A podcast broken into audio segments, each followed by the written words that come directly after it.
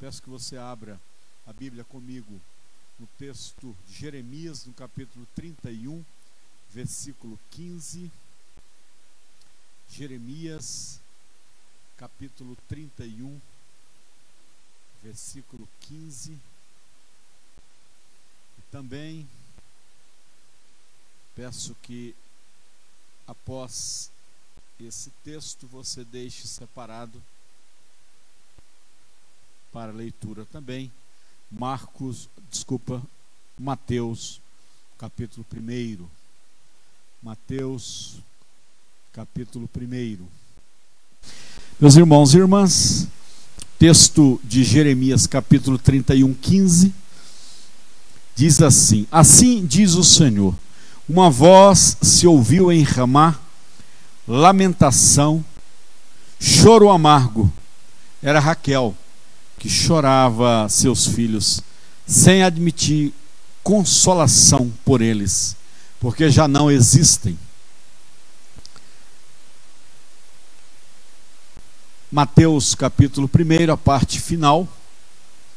Eis que a virgem conceberá e dará à luz um filho, e ele será chamado pelo nome de Emanuel, traduzido é Deus conosco.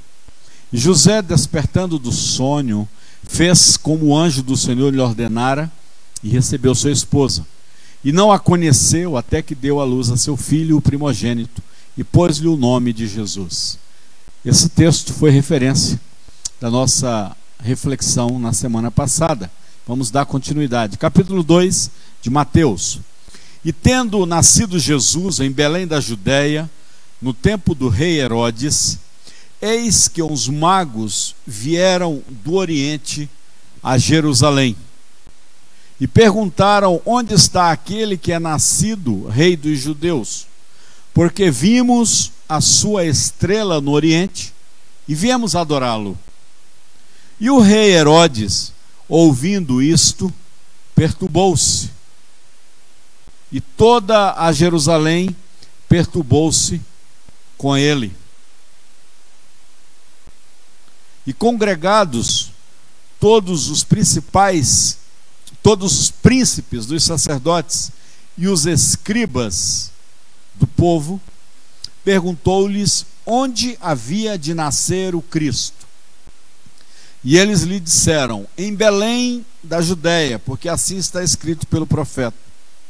E tu, Belém, terra de Judá, de modo nenhum és menor entre as capitais de Judá, porque de ti sairá o guia que há de apacentar o meu povo de Israel. Então Herodes, chamando secretamente os magos, inquiriu exatamente deles acerca do tempo em que a estrela lhes aparecera. E enviando-os, Herodes enviando os magos a Belém, lhes disse: Ide e perguntai de maneira diligente pelo menino, e quando o achardes, digam-me, para que também eu vá e o adore. E tendo eles ouvido o rei Herodes, partiram, e eis que a estrela que tinham visto no oriente ia adiante deles, até que chegando, parou sobre o lugar onde estava o menino. E vendo os magos, a estrela, alegraram-se muito, com grande alegria. E entrando na casa, acharam o menino com Maria, sua mãe, e prostrando-se o adoraram, e abrindo os seus tesouros, lhes ofertaram dádivas, ouro, incenso e mirra. E sendo por divina revelação, avisados em sonhos para que não voltassem para junto de Herodes, partiram para sua terra por outro caminho. E tendo os magos se retirado, eis que o anjo do Senhor apareceu agora a José, em sonhos, dizendo: Levanta-te, toma o menino e sua mãe, e foge para o Egito, e demora-te lá, até que eu diga, porque Herodes há de procurar o menino para matar. E levantando-se ele, imediatamente tomou o menino, a sua mãe, e viajou, fugiu, foi a família de Jesus para o Egito e esteve lá até a morte de Herodes, para que se cumprisse que o foi dito da parte do Senhor pelo profeta que diz: Do Egito chamei o meu filho. Então Herodes, vendo que tinha sido enganado pelos magos, irritou-se muito e mandou matar todos os meninos que havia em Belém, em todos os seus contornos de dois anos para baixo, segundo o tempo que diligentemente perguntara magos. Então se cumpriu o que foi dito pelo profeta Jeremias, lá em Jeremias 31, 15, texto que lemos. Em Ramá se ouviu uma voz, lamentação, choro e grande pranto.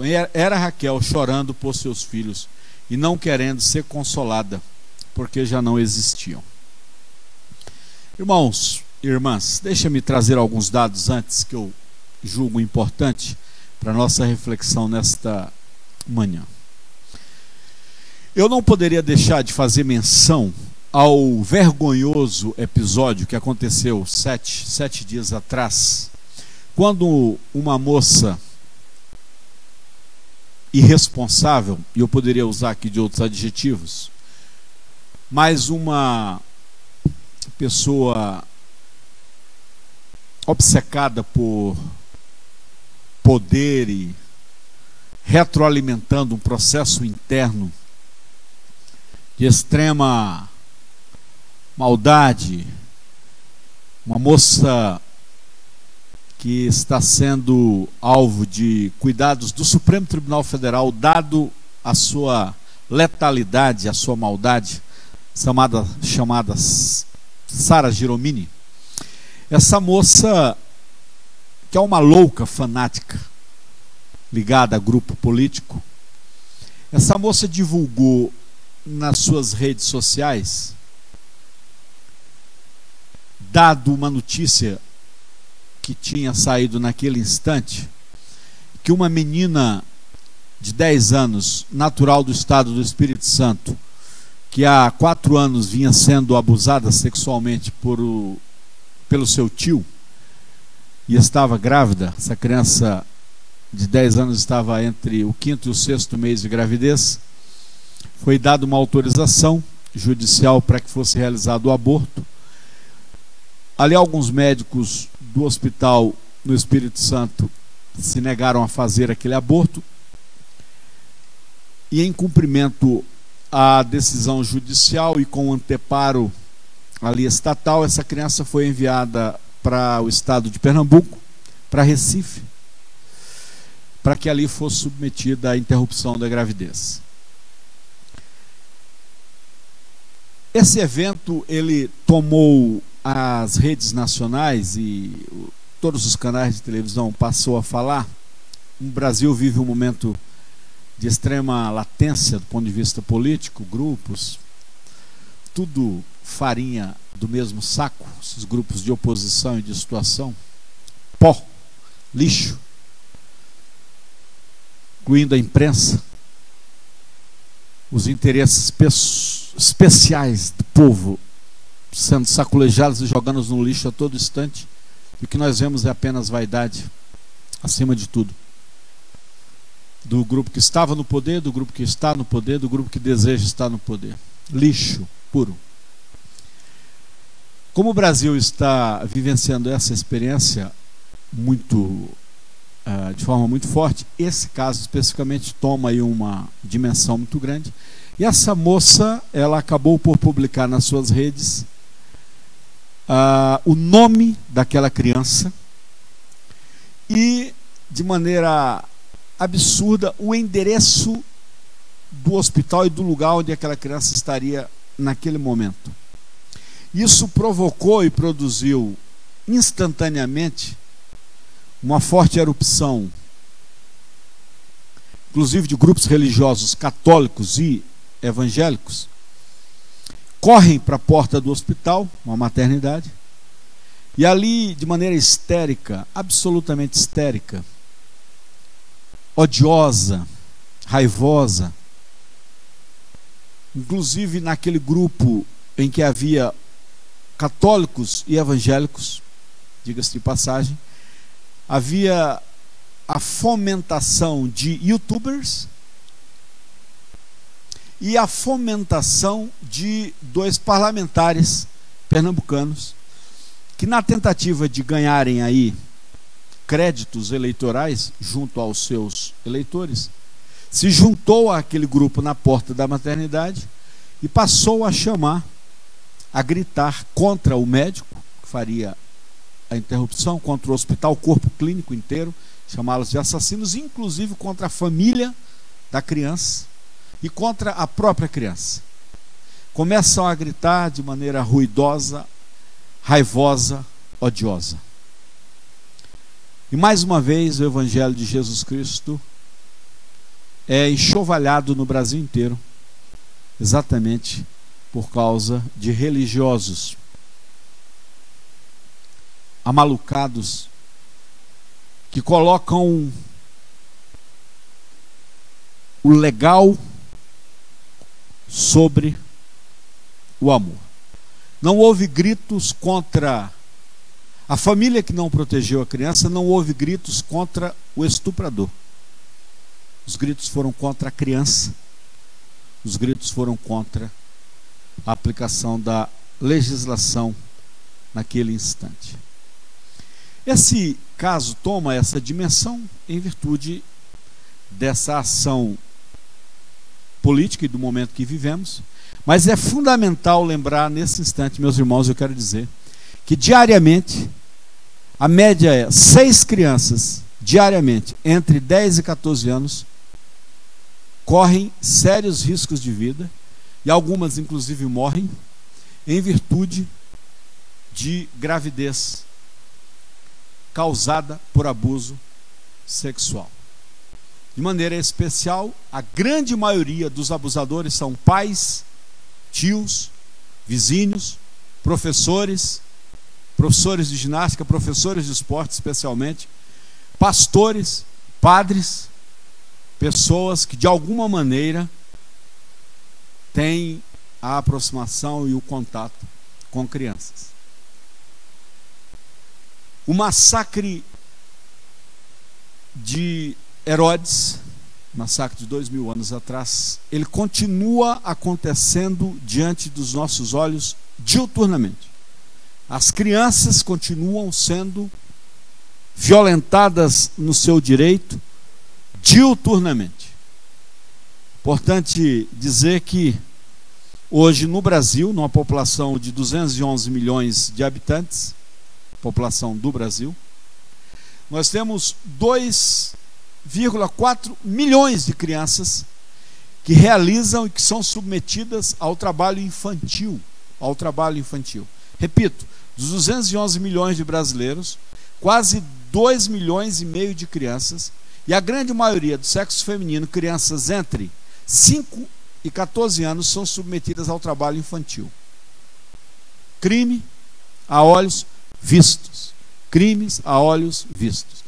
Então, além do abuso sexual, do crime sexual contra a criança, crianças sendo submetidas ao trabalho, inclusive crianças sendo submetidas à prostituição, crianças morrendo de fome, crianças morrendo de frio, crianças sem o cuidado e a proteção tão importante. De maneira que o massacre que tanto nos choca, falaremos dele nessa manhã, nos tempos de Herodes, esse massacre permanece. A vergonha da ação e atuação dos religiosos nesse contexto de violência infantil continua sendo omissa, vergonhosa e agride profundamente coração do nosso Deus. E haveremos nós de prestar contas diante de Deus pela não proteção das nossas crianças. Haveremos nós de prestar contas.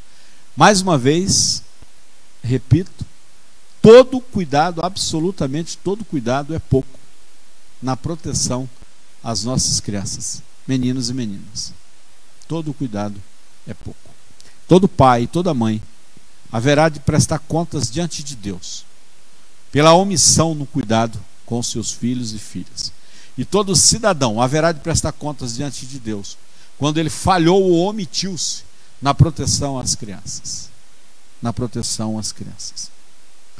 Irmãos e irmãs, quero destacar de maneira muito especial esse texto que lemos, em especial aqui o finalzinho do capítulo 1 de Mateus, fruto da reflexão que fizemos na semana passada, e quero nessa manhã de forma especial destacar esse episódio aqui que o capítulo 2 nos traz acerca da chamada matança dos inocentes, registradas aqui por Mateus no capítulo 2. É, Irmãos e irmãs, é importante talvez percebermos e lembrarmos um pouquinho desse contexto.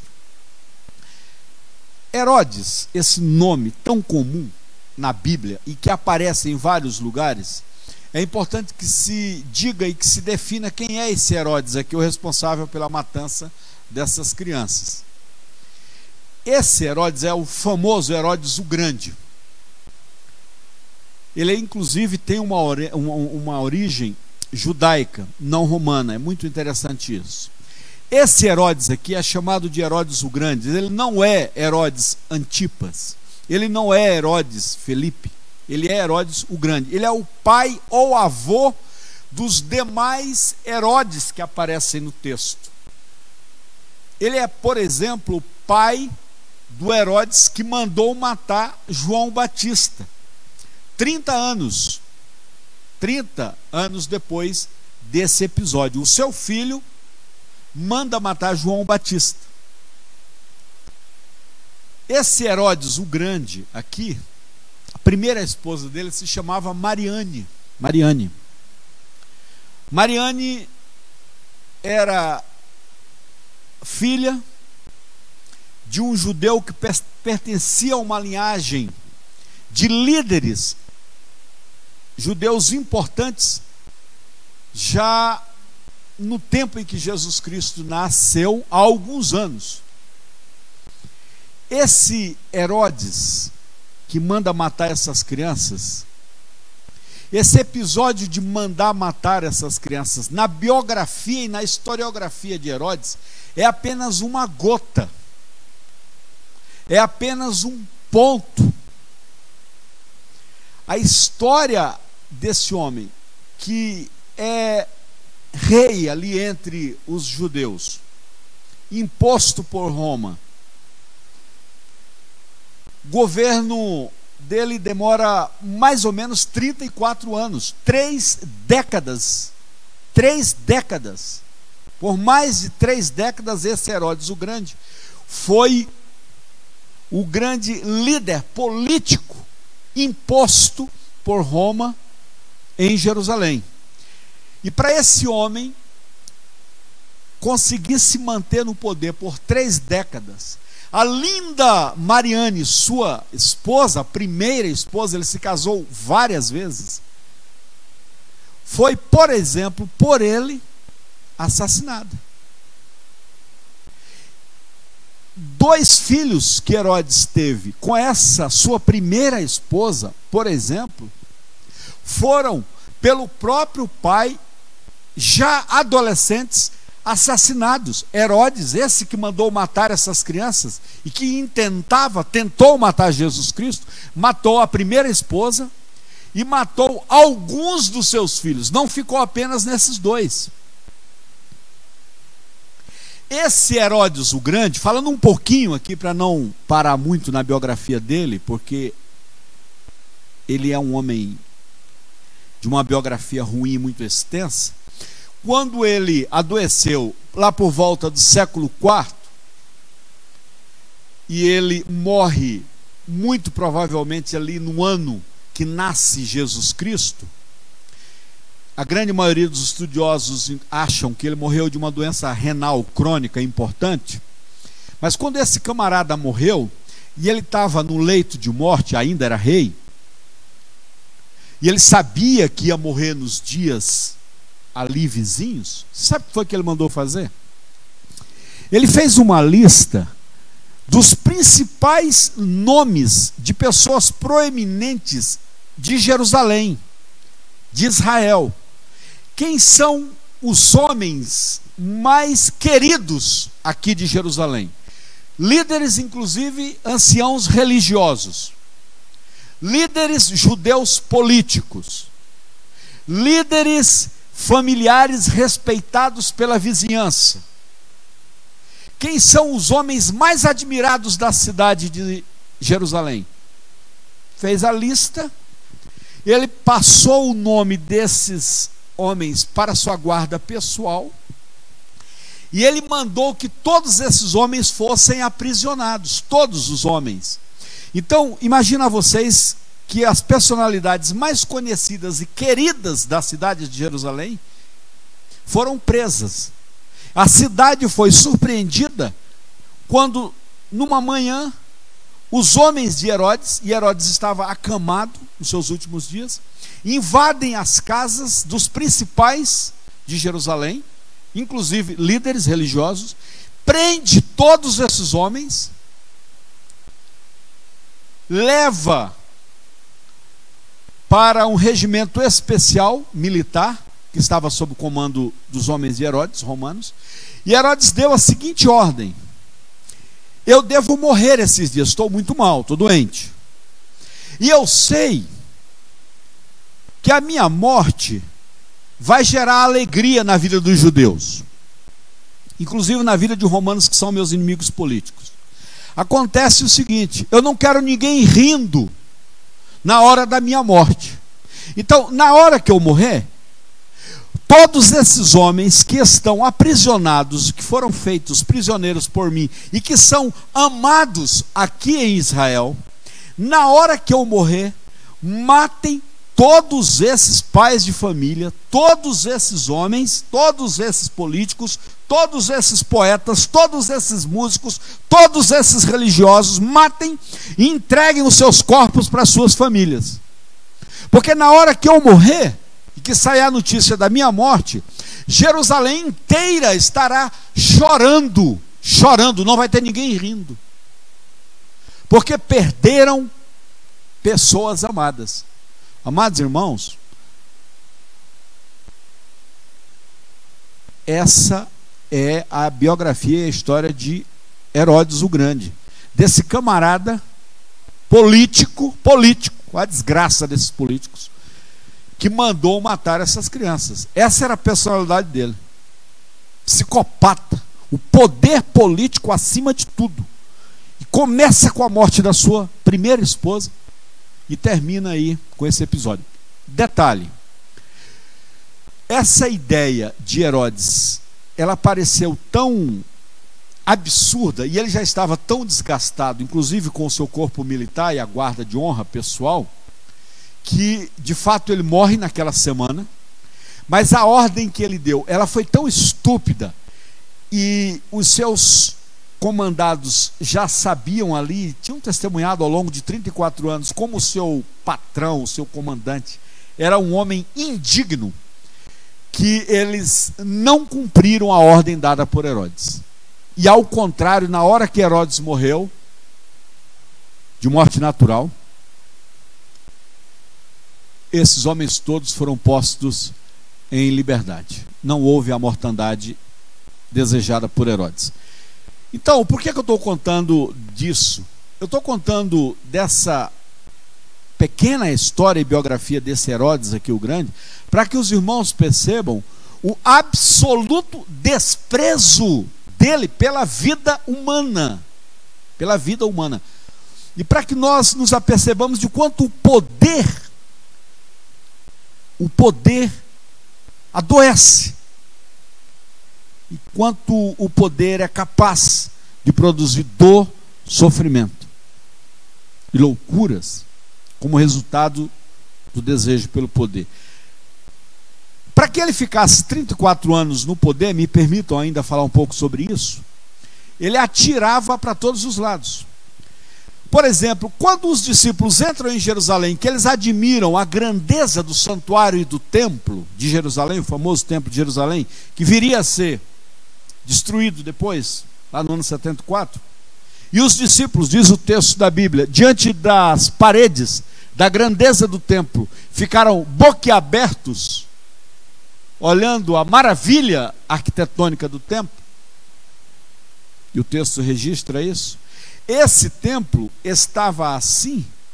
E é interessante também destacar que durante toda a vida de Jesus, aqueles 33 anos de Jesus, a obra iniciada por Herodes de reforma do templo, ele inventou uma reforma como político. Ele queria agradar os líderes judeus. Então, religiosos, ele inventou uma reforma que durou mais de 30 anos do tempo.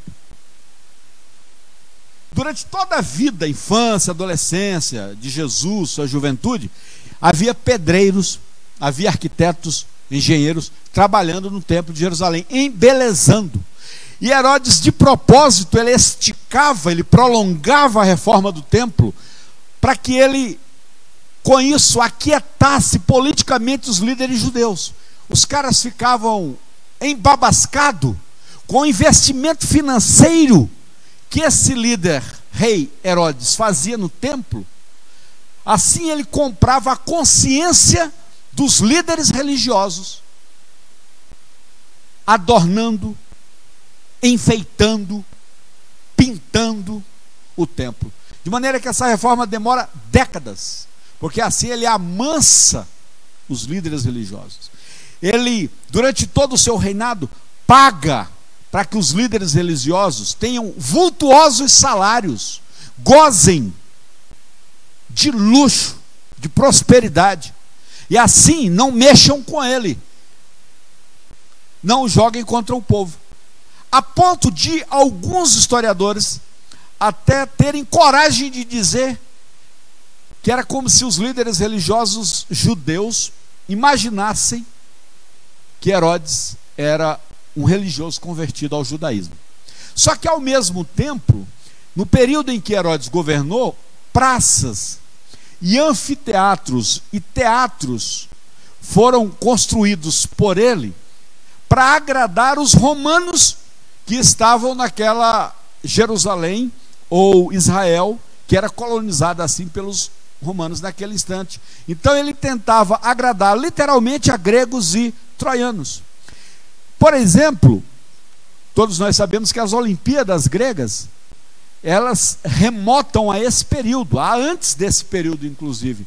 Herodes, por exemplo, era um patrocinador dos Jogos, das Olimpíadas, na sua época. Olha que interessante, irmãos. Politicamente, a jogada desse camarada para se manter 34 anos no poder num tempo de extrema hostilidade. O tempo todo havia tramas. E ele morava em Jerusalém. Ele constrói para ele um palácio maravilhoso em Jerusalém. Enfim, são dados apenas para mostrar o quão psicopata e megalomaníaco era esse homem, esse político, Herodes. De forma que ele simplesmente dormiu em paz naquela noite da mortandade dessas crianças registradas no texto.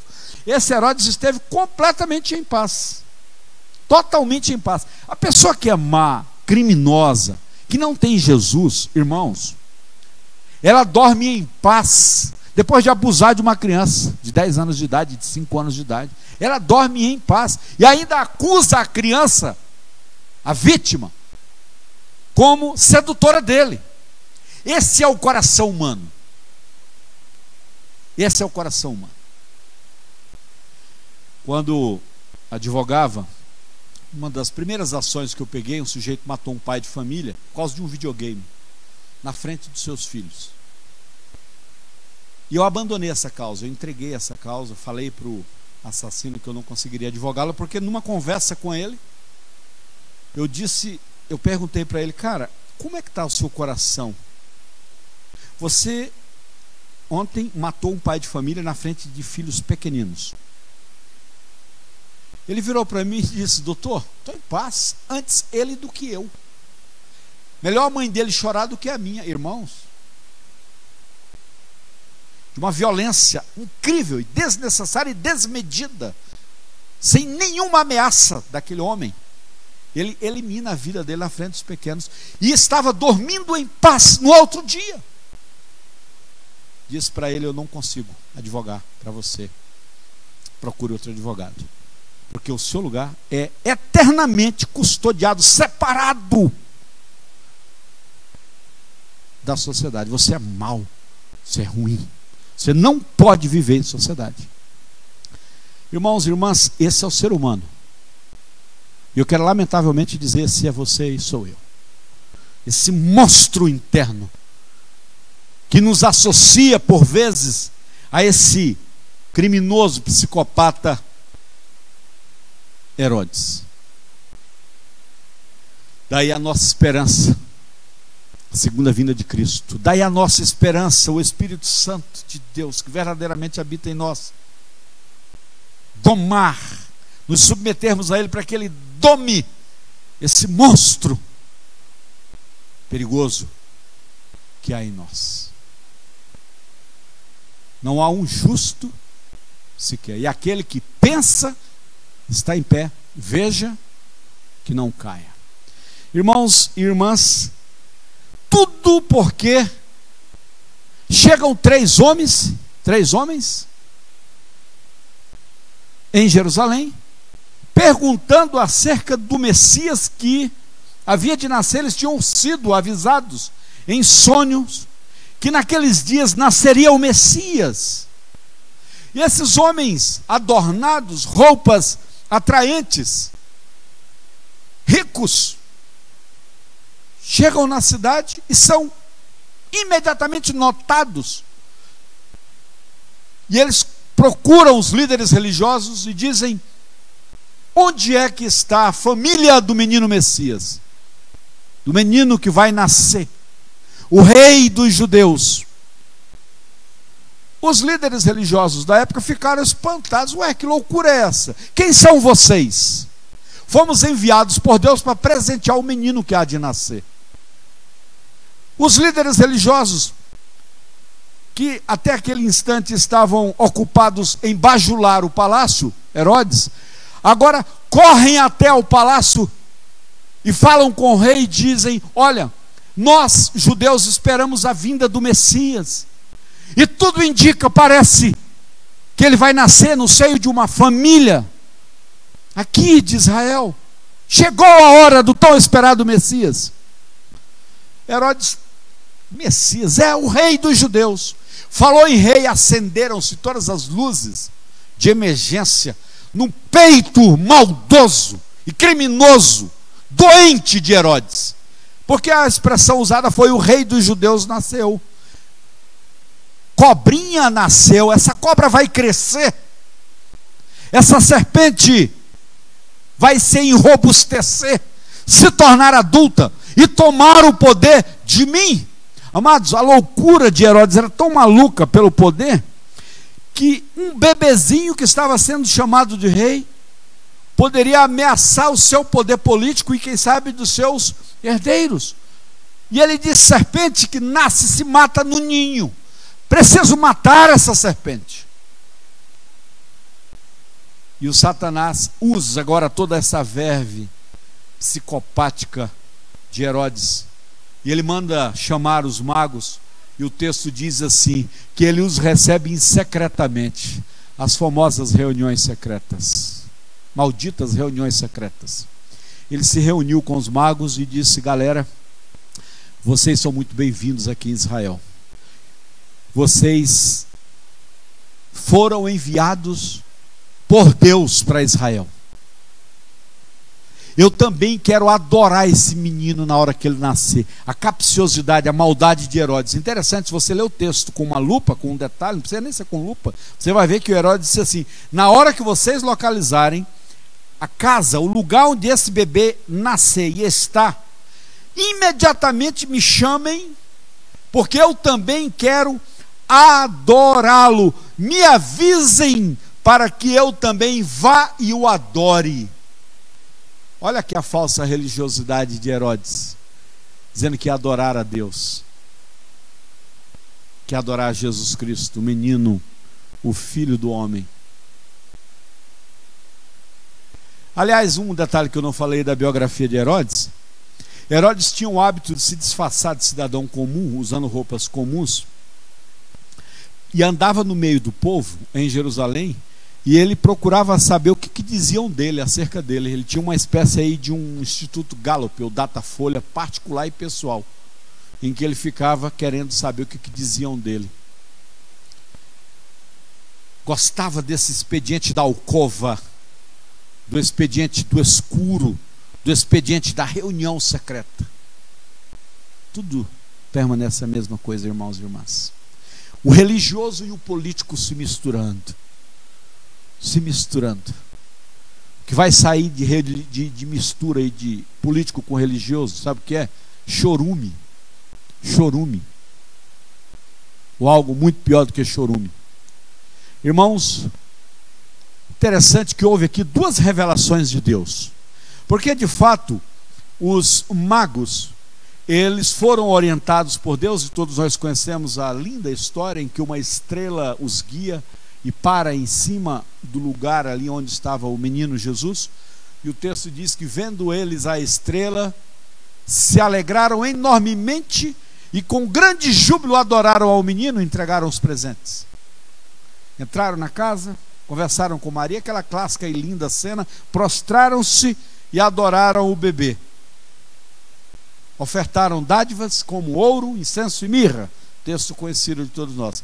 E agora o texto nos diz o seguinte: que naquela mesma noite em que os magos fizeram essa adoração a Jesus, eles receberam de Deus uma revelação. Interessante porque Deus se manifesta ah, muito nesse instante, de forma muito forte, até porque era o momento mais especial da história da humanidade, a, a vinda do próprio Deus, Deus Filho, nascido de mulher, nascido sob a lei, Gálatas 4,4, né? E vindo, porém, a plenitude dos tempos, Deus enviou seu Filho, nascido de mulher, nascido sob a lei. O texto de Gálatas 4,4, ele é uma espécie de espinha dorsal da história soteriológica, da história de salvação. Lindo esse texto. Aliás, um dos textos que mais me impressiona. Irmãos e irmãs, naquela noite, os magos, depois de prestarem adoração ao menino Jesus, foram revelados por Deus, dizendo: Vocês são trouxas, vocês foram os bobos. Essa foi a revelação de Deus para os magos. Seus trouxas, vocês foram enganados pelo psicopata Herodes.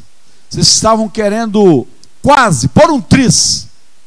Se ele tivesse mandado, como é hábito dele, agentes secretos do Estado atrás de vocês, eles saberiam onde está meu filho agora. Seus bobão. Voltem agora. Vão lá para o Oriente. Só que voltem por um caminho diferente. Nada de aparecer no palácio. Porque Herodes não dormia, ficou lá no palácio aguardando o GPS aí dos magos. Onde é que estava o menino? Os magos fugiram às escondidas e voltaram, diz o texto, por outro caminho, para não serem interceptados pelos homens de Herodes. Ato seguinte, há uma ação divina, espetacular e maravilhosa, em que Deus agora aparece, um anjo do Senhor aparece ao pai do bebê a José e diz em sonhos para eles o seguinte: agora, agora, levanta-te, acorda, levanta-te, arruma aí os teus poucos pertences e foge para o Egito. Irmãos, é tão interessante que, do ponto de vista da historicidade, quando você. Por que será que Deus mandou que a família de Jesus fosse para o Egito? E ali há, há uma há um forte debate porque não se sabe quanto tempo Jesus Cristo ele, ele morou no Egito. Há textos que falam até quatro anos, até quatro anos de idade. Interessante isso, você pensar uma criança que é educada num outro país até os quatro anos de idade, inclusive tem a oportunidade, por exemplo, de aprender o idioma daquele país, etc. Não se sabe, outros textos dizem dois anos apenas, porque não sabe exatamente qual foi o ano é, do calendário em que morre Herodes, porque a família de Jesus retorna do Egito para Israel apenas com a morte de Herodes. E a ordem dada pelo anjo é: vai para o Egito. Sabe por que Deus mandou para o Egito? Interessante. Por isso que crente precisa parar de ser tonto e ler. Vai estudar, meu irmão, em nome de Jesus. Herodes tinha um problema sério com Cleópatra. Os irmãos se lembram da rainha do egípcio Cleópatra?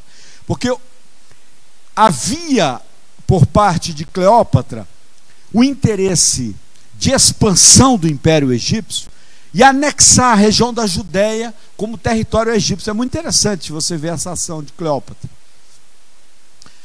Então, se tem um lugar que Herodes não queria mexer muito, era com o Egito, porque o poder bélico e político de Cleópatra era absurdo. Então, assim, ele não tinha coragem naquele instante, ele sabia que não era uma boa mexer com Cleópatra. Até porque ela tinha um caso com Antônio, imperador romano, não é isso, irmãos? Os irmãos se lembram? Mas o que eu quero dizer disso é: Deus manda que Jesus, que os pais de Cristo, Jesus, o menino, bebezinho, bebezinho de tudo, Jesus ainda tomando o colostro de Maria, viajam para o Egito. Não é? Foge imediatamente, diz o anjo. Levanta-te, toma o menino, a tua mãe, a mãe do menino, e foge para o Egito e demora-te lá até que eu te diga. Porque Herodes há de procurar o menino para matar. Isso é o que o anjo do Senhor disse para os pais de José. E aí o primeiro, se você pensar também, irmãos, por que, que a palavra de Deus fala que existe três categorias de pessoas que se você produzir alguma maldade contra eles, você está frito com Deus? Que são as viúvas, os órfãos e os estrangeiros. Irmãos, se lembram? Salmos. Órfãos, viúvas e estrangeiros. Quer arrumar problema com Deus? Maltrate um refugiado, maltrate um estrangeiro, maltrate um órfão, maltrate uma viúva. Você está frito. Está frito. Se você maltratar, defraudar, roubar, aposentadoria de viúva, esses netinhos fuleiragem por aí, que pega o cartãozinho da avó e faz empréstimo bancário, roubando a avó. Está frito com Deus. Escuta o que eu estou te falando. Jesus, num determinado instante da sua vida, ele é órfão de pai. Seu pai morre, Jesus ainda na adolescência. Jesus, no início da sua vida, é refugiado. Foge para o Egito. Vai para uma pátria distante. Então é muito claro. Por que, que Deus, de maneira direta, o texto fala: não arrume problema com viúva, com órfão e com alguém que está na sua cidade, na sua terra, no seu país, que não é dessa terra. Receba, acolha, proteja, ame esses três. Ou então você está é, com problemas comigo, diz o Senhor. E levantando-se, o texto diz: José tomou a sua esposa, o menino, e foram numa fuga louca, meio da noite, irmãos, 800 quilômetros, no lombo de um jumento. Hoje é fácil fazer num ônibus, né? 800 quilômetros. Ou então, fazer aí esses 800 quilômetros é, num carro. Mas, amados irmãos, eu quero concluir o texto lembrando então que Herodes percebeu que tinha sido enganado pelos magos que foi iludido, o texto usa aqui de uma tradução muito ruim para o português, né? Vendo que tinha sido iludido, a porcaria de uma tradução aqui para o português. Né? Ele foi enganado, ele foi, na verdade, graças a Deus, ah, enrolado. Os magos fugiram rapidamente por outro caminho. Aí o texto diz assim, outro texto ruim traduzido para o português. Irritou-se Herodes. Irritou-se, irmãos? Irmãos, você imagina as pessoas que estavam presentes?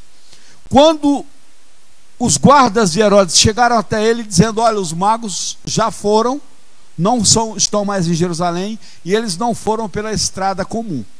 Amados irmãos, o ataque de fúria, a tradução aqui, irritou-se Herodes. Irritou-se? Homem que matou a própria esposa e os filhos. Aliás, ele não matou só essa esposa, não, viu? Mariana, ele matou outras esposas também. Mas Herodes mandou matar todos os meninos que havia na vila de Belém e nos arredores, as vilas vizinhas. E ele abriu o leque.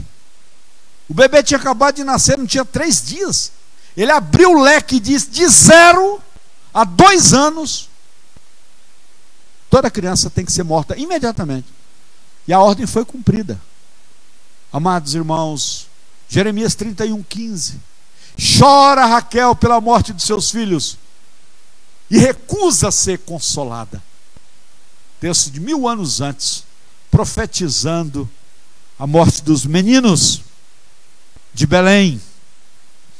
E lá no ano 70, quando Jerusalém, Israel é invadido pelos babilônios, houve uma mortandade terrível de idosos, de homens, de mulheres e de crianças. Chora Raquel pela morte das crianças assassinadas ali no ano oitavo depois do nascimento de Cristo.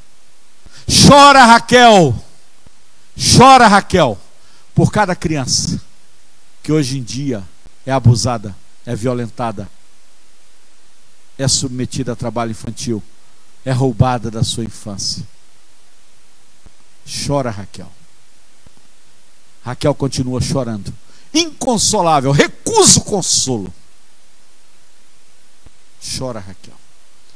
Se cumpriu o que foi dito pelo profeta Jeremias. Em Ramá se ouviu uma voz lamentando, choro e grande pranto. Era Raquel chorando por seus filhos. Quero terminar a nossa reflexão triste, triste, triste, pela atitude dos religiosos simbolicamente escarravam, cuspiam, vomitavam seu ódio contra aquela criança. Lá em Recife. Chora Raquel por cada criança de Arapongas que mora nas ruas. Chora Raquel por cada criança que até essa hora não tomou café da manhã e não sabe se vai comer alguma coisa no almoço. Chora Raquel por cada criança dentro de um lar religioso evangélico ou católico, ou seja o que for, que é vilipendiada por adultos. Chora Raquel. Raquel chora inconsolável. Que Deus tenha misericórdia de nós. Querido Deus Pai, nós buscamos a tua face com vergonha.